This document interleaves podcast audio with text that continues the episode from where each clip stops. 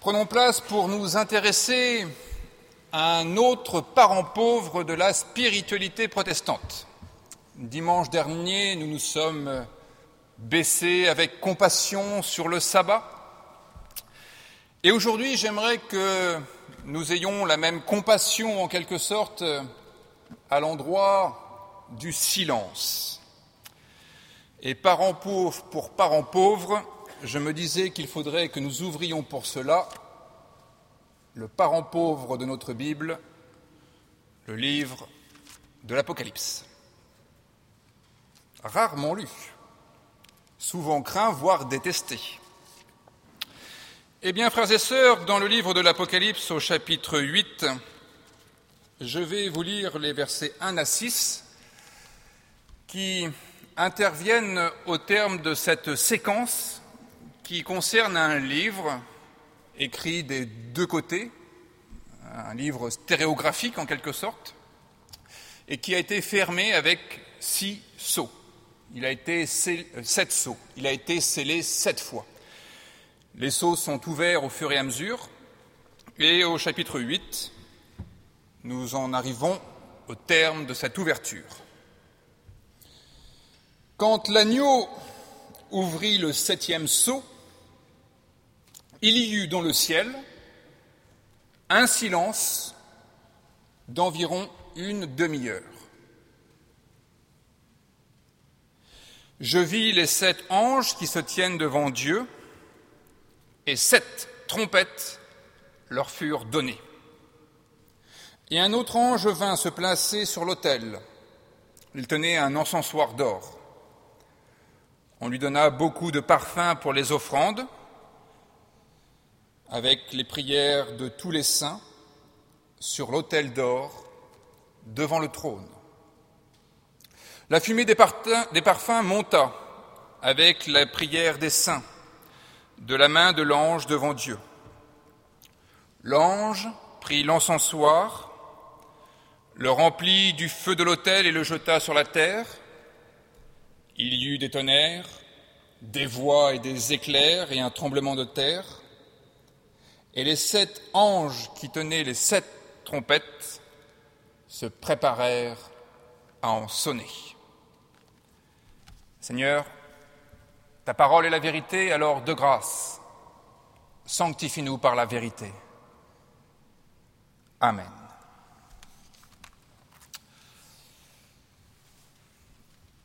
Je vous propose pour l'heure de chanter dans notre recueil de chants Louanges et prières au cantique 184, les strophes 2, 3 et 4. Levons-nous, frères et sœurs, pour implorer Dieu pour qu'il nous conserve cette parole parmi nous.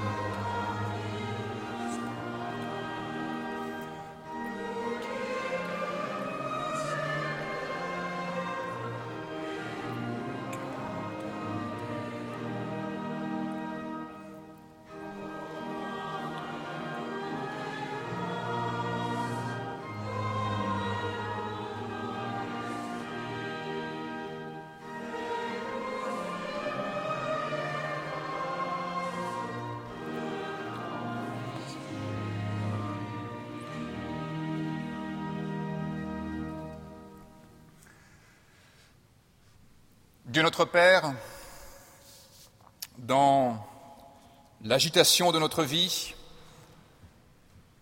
dans le bouillonnement de notre quotidien, dans le vacarme du monde, aide-nous à faire un peu silence en nous-mêmes et dirige nos pensées vers toi. Nous te cherchons, toi qui es notre force et notre espérance. C'est toi le Seigneur de notre passé, de notre présent et de notre avenir. C'est de toi que vient toute bénédiction. Par ton esprit, dispose notre cœur à recevoir maintenant ta parole.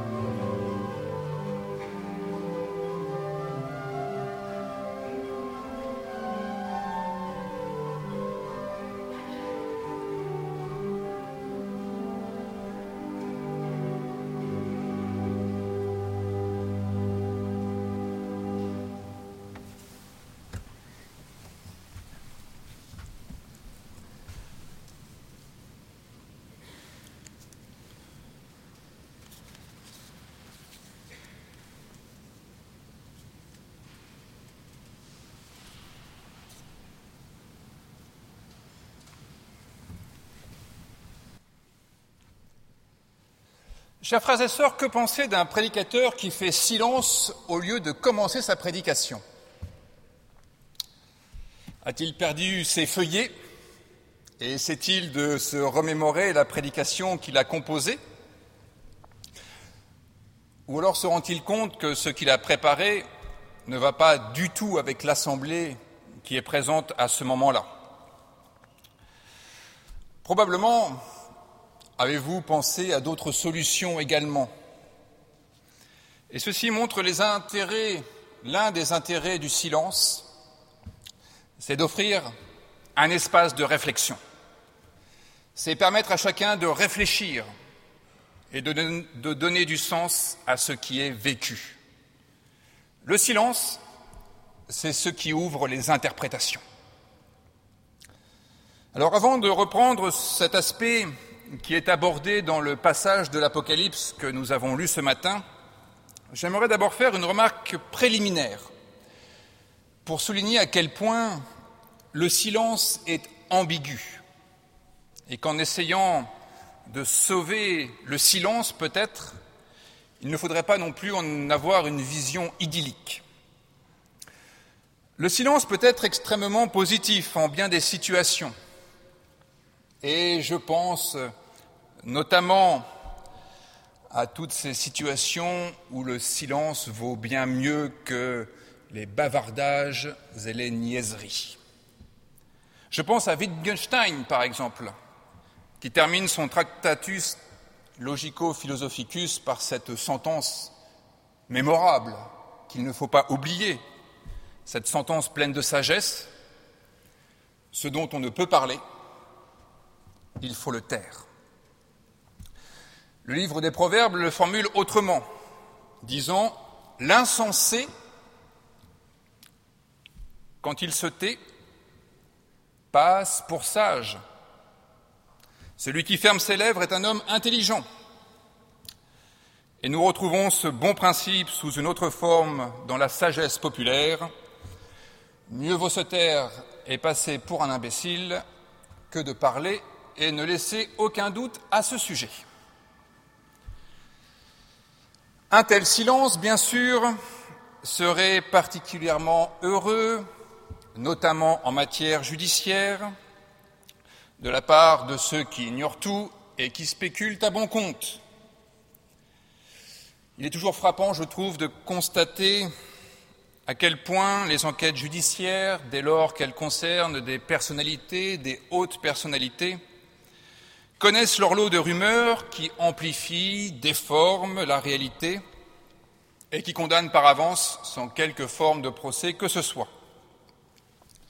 En 2003, en 2003, la rumeur disait que c'était le maire et des magistrats de la Cour d'appel de Toulouse qu'il aurait fallu condamner pour viol et pour meurtre, rien de moins.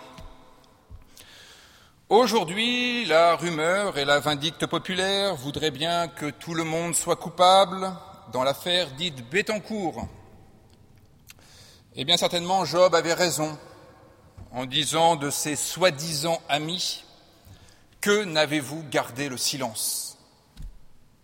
Vous auriez passé pour avoir de la sagesse. Pour autant, il est aussi des silences coupables, et c'est en ce sens que le silence est ambigu. Il est des moments où effectivement il faut prendre la parole, des moments où il faut se lever et parler pour avertir, pour dénoncer, pour alerter. Il est des cas où celui qui se tait est semblable à la sentinelle dont parle le prophète Ézéchiel, cette sentinelle qui n'avertit pas le peuple du danger et qui sera donc responsable de son mutisme. Oui, le silence est ambigu. Et ajoutons qu'il ne faut pas avoir une vision trop idyllique du silence, car c'est tout de même la parole qui fonde l'existence. C'est la parole qui permet de lever les ambiguïtés, justement, d'expliciter, de rendre compréhensible. C'est la parole dès lors qu'elle n'est pas un simple bavardage, mais bien un acte de communication. S'il n'y avait que le silence, alors il n'y aurait que néant.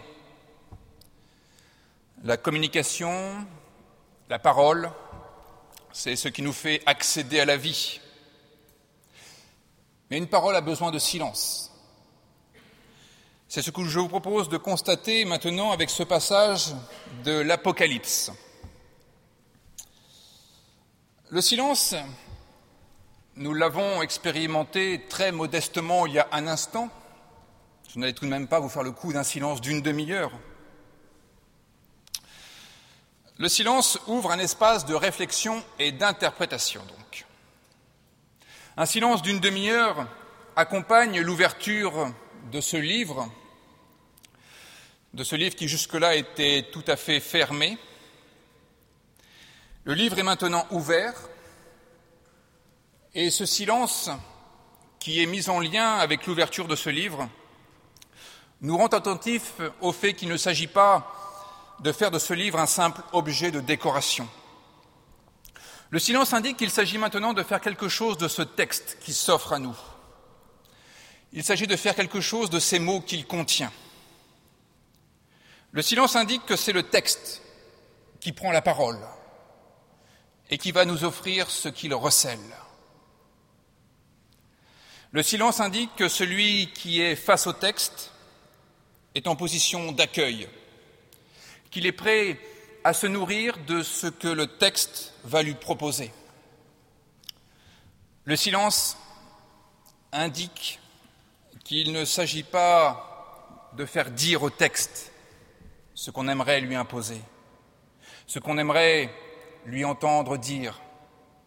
Il ne s'agit pas de projeter sur le texte toutes les réponses que l'on voudrait entendre à nos questions. Le silence indique que nous prenons ce texte suffisamment au sérieux pour lui laisser le soin de dire ce qu'il a à dire. Et le silence, de ce point de vue, c'est le temps de l'apprentissage. C'est le temps de l'enfant, étymologiquement celui qui n'a pas la parole, celui qui est privé du parler. Non pas parce que cela lui serait interdit, mais que c'est le temps pour lui d'écouter. C'est le temps pour lui de découvrir, parce qu'il sait qu'il ne sait pas tout, justement. Il est comme l'artisan, l'apprenti, qui s'assoit à côté du maître, qui va accomplir le geste, qui regarde, qui écoute et qui apprend. Le silence, c'est ici la possibilité de se mettre à l'écoute du texte pour le méditer et pour y entendre quelque chose qui ne vient pas de nous. Le silence est mis en rapport avec un texte qui s'offre à notre lecture et à notre interprétation. Et c'est un point important à relever parce qu'il nous éclaire sur ce que signifie la méditation dans une perspective chrétienne. La méditation silencieuse. Ici, il ne s'agit pas de se centrer sur soi. Ici, il ne s'agit pas de se concentrer sur sa respiration. Ici, il n'est pas question de se fixer sur un seul mot ou sur une phrase qu'il faudrait répéter mentalement, fût-ce l'expression Maranatha qui apparaîtra au terme de cet apocalypse. Ici, le recentrement est affaire de décentrement. Ce n'est pas au fond de soi que l'on va trouver un bout de vérité, mais hors de soi. La méditation chrétienne telle qu'elle peut être présentée ici consiste moins dans l'écoute de soi que dans l'écoute de cette parole qui nous est extérieure, qui est notamment contenue dans ce livre, et le lecteur du texte grec sourit, parce que, évidemment, le livre, en grec, ça se dit la Bible. Alors si nous avons souvent entendu que la méditation consistait à se concentrer sur sa respiration pour se recentrer sur l'instant présent, pour améliorer sa présence au monde, peut-être aussi pour diminuer son stress, cela fait partie des techniques de, relaxation, eh bien il est vrai que tout cela a son intérêt, qu'il ne s'agit pas de le dénigrer, mais ce que nous pouvons vivre dans la piété chrétienne est d'un autre ordre en fait. Il ne s'agit pas simplement d'atteindre une sorte de phase d'harmonie avec soi-même ou avec notre environnement. Il s'agit d'accéder à une meilleure compréhension de soi, de notre identité, de notre vocation, de notre place dans le monde et aussi une meilleure connaissance de Dieu. Et cela, cela passe par l'appropriation personnelle de cette parole de Dieu qui est hors de nous, qui à la limite nous est même carrément étrangère. Et de ce point de vue, je trouve que le culte tel qu'il est célébré par les Quakers, par exemple, est assez exemplaire. Les Quakers se réunissent dans une pièce et silencieusement, ils lisent la Bible, ils lisent toutes sortes d'ouvrages qu'ils ont rassemblés, il y a l'occasion, quelqu'un peut lire à haute voix une phrase qu'il a marquée et qu'il souhaite partager, en faire profiter le groupe. Mais l'essentiel consiste dans la méditation des textes. Et c'est cette méditation des mots qui manifestement peut donner du sens à notre vie. Cette attitude pose que la vérité n'est pas en nous, qu'il ne s'agit pas de retrouver ce que Dieu aurait placé au creux de notre corps, Il ne s'agit pas de trouver ce qu'il aurait déposé au fond de notre être, mais de nous ouvrir à son enseignement. Alors, je n'ai rien contre Thérèse d'Avila, d'ailleurs je n'ai rien pour non plus, mais elle qui disait ce qui importe avant tout, c'est d'entrer en nous-mêmes pour y rester seul à seul avec Dieu, me semble assez contraire à l'idée que propose l'ensemble des textes bibliques, et notamment ce livre de l'Apocalypse, où il s'agit plutôt de sortir de nous-mêmes, de sortir de nos centres d'intérêt, de sortir de nos dadas, à la manière d'Abraham, auquel Dieu recommande de partir s'il veut se trouver. Aller vers soi, ce n'est pas se replier sur soi, ce n'est pas vraiment l'attitude d'introspection, c'est plutôt se frotter au monde et même carrément à l'univers. N'hésitons pas. Celui qui n'a pas fait l'expérience de plonger son regard dans le ciel étoilé n'a peut-être pas découvert l'intégralité de l'espace qui s'offre à lui. Selon l'explication de Jésus dans l'un de ses enseignements, c'est du cœur de l'homme que sortent les mauvaises pensées. Et c'est peut-être pour cela que le silence est souvent nécessaire. Évangéliser nos mauvaises pensées, emprunter un chemin de justice, passe plutôt par le départ, partir à la rencontre de cette parole qui nous est extérieure, voire carrément étrangère, une parole qui nous interpelle, une parole qui nous attire, une parole qui forcément nous met en marche, une parole qui nous permet de mieux nous connaître et de mieux comprendre le monde qui nous entoure. Et le silence, dans ce cas-là, le silence, c'est ce qui est nécessaire pour éviter trop de parasites. Tout ce que nous diffusons, tout ce que nous injectons en permanence dans notre compréhension du monde. Les phénoménologues disent à quel point un observateur parasite l'observation. Il suffit d'être dans un endroit pour que l'endroit ne soit plus tout à fait le même. Il suffit que vous mettiez un pasteur dans une paroisse pour que la paroisse se reconfigure. Mettez un paroissien, c'est pareil, ceci dit. Le silence, c'est ce qui nous permet de filtrer les parasites, d'éviter les perturbations, d'éviter que nous influions sur cette part de vérité que nous devons découvrir. Le silence est alors nécessaire pour que nous salissions le moins possible cette parole qui nous concerne et que nous risquons de brouiller avec tout ce qu'il y a en nous. Le silence, c'est une façon de se dépréoccuper de soi, en n'imposant pas au texte, en ne faisant pas de la vérité ultime ce qui n'est en fait que notre petite vérité, ce qui n'est que notre opinion, ce qui n'est que notre point de vue. Le silence nous permet d'atténuer les parasites et il nous permet de nous mettre à l'écoute d'un autre que nous et de ne pas prendre nos pensées, nos paroles, toujours très humaines, pour des paroles très divines. Le silence nous permet de nous mettre aussi à l'écoute des autres. Et ce silence apocalyptique permet de se mettre à l'écoute des prières des saints.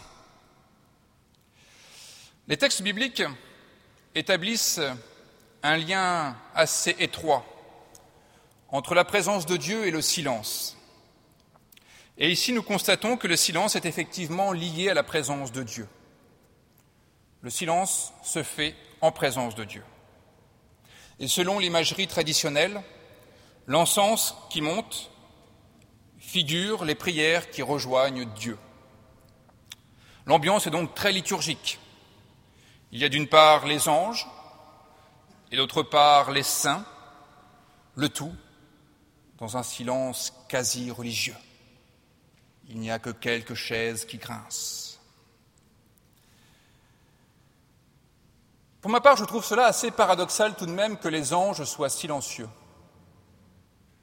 Cela n'est pas vraiment dans leur nature. Un ange, c'est un messager. Un messager, c'est celui qui transmet un message. Si l'ange se tait, il n'obéit pas à sa vocation. Là, les anges observent le silence. Et pourtant, ce n'est pas Dieu qui parle. À la limite, si Dieu parlait, on comprendrait que les anges écoutent. Mais Dieu ne parle pas non plus.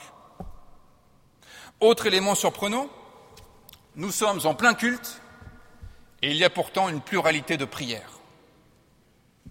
Il n'y a pas un officiant qui exprimerait la prière de la communauté, mais une multitude de prières qui toutes s'élèvent dans le silence angélique. Nous sommes au moment où il est question de ce livre fermé puis ouvert. Et c'est à ce moment-là justement que les saints apparaissent dans le livre de l'Apocalypse. Jusque-là, il n'en était pas fait mention. Et il me semble que c'est donc euh, le signe que c'est ce livre qui provoque la prière des saints, dont il n'est pas dit précisément qui ils sont. Qui sont ces saints? Certains envisagent que ce sont les fidèles d'entre les fidèles, les purs, ceux qui n'ont pas renié le Christ durant la période où écrite l'Apocalypse, c'est-à-dire une période de persécution. Le fait que les saints apparaissent avec le livre m'invite plutôt à penser qu'il s'agit de ceux qui ont découvert la parole contenue dans ce livre. Ceux qui résistent aux persécutions sont appelés martyrs dans le livre de l'Apocalypse. Ici, les saints qui apparaissent en même temps que le livre me semblent constituer le peuple suscité par la méditation du livre, justement. C'est la communauté de ceux qui ont découvert une parole pour aujourd'hui et qui, cette parole les fait réagir. Les saints dont il est question ne me semblent pas être nécessairement les bons croyants, les croyants de toujours, les purs d'entre les purs, les parfaits d'entre les parfaits. Les saints dont il est question ne me semblent pas être spécialement le cœur de l'Église, mais ceux qui ont été touchés par ce qu'ils ont compris et qui, justement, considèrent qu'il faut désormais briser le silence, qu'on ne peut plus se taire, qu'il faut parler.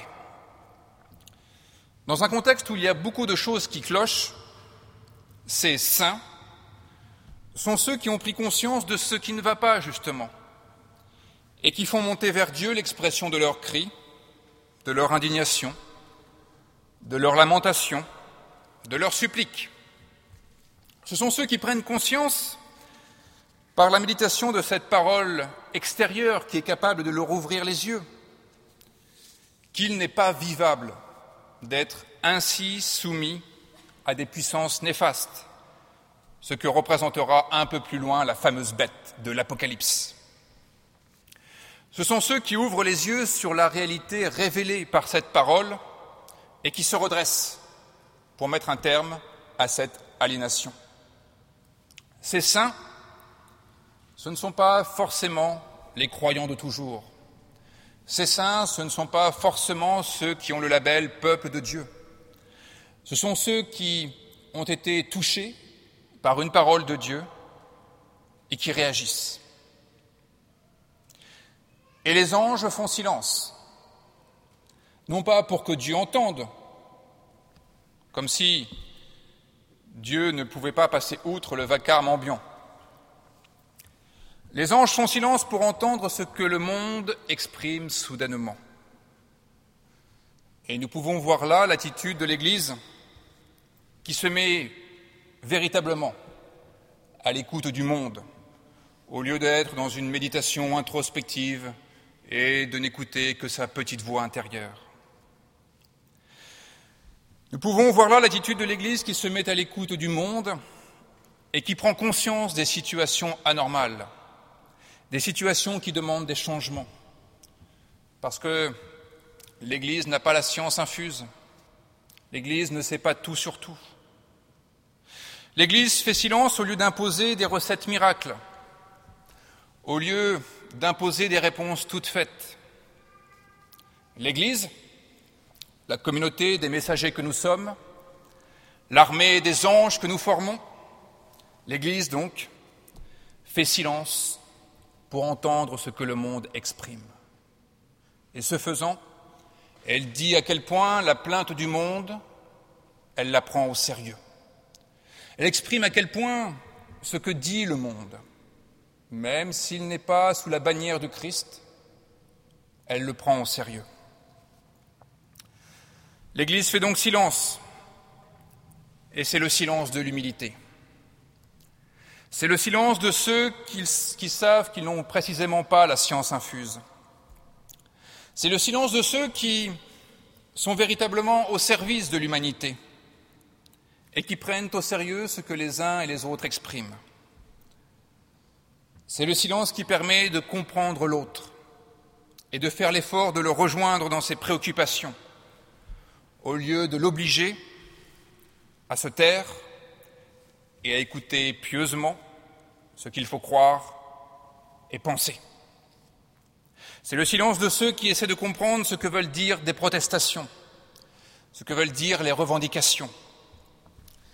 C'est le silence de ceux qui s'efforcent de comprendre ce que les gémissements traduisent de plus profond. C'est le silence de ceux qui interprètent les signes des temps. C'est le silence de ceux qui ne s'en tiennent pas à la lettre, mais essaient de retrouver l'esprit. Mais le silence ne dure qu'une demi-heure, parce que le silence n'est pas une fin en soi. Ce n'est pas une attitude définitive. Ce n'est pas le but d'une vie, et ce ne saurait être le sommet d'une vie spirituelle. Ne faites pas vœu de silence, de grâce. Le silence, c'est le temps nécessaire à l'interprétation des signes, c'est le temps nécessaire à la compréhension, mais ce n'est qu'un temps, qu'un temps de préparation. Parce que les anges ne restent pas muets. Les anges se saisissent de leur trompette. Non, ils ne vont pas rester muets, c'est maintenant le temps de l'action. Amen.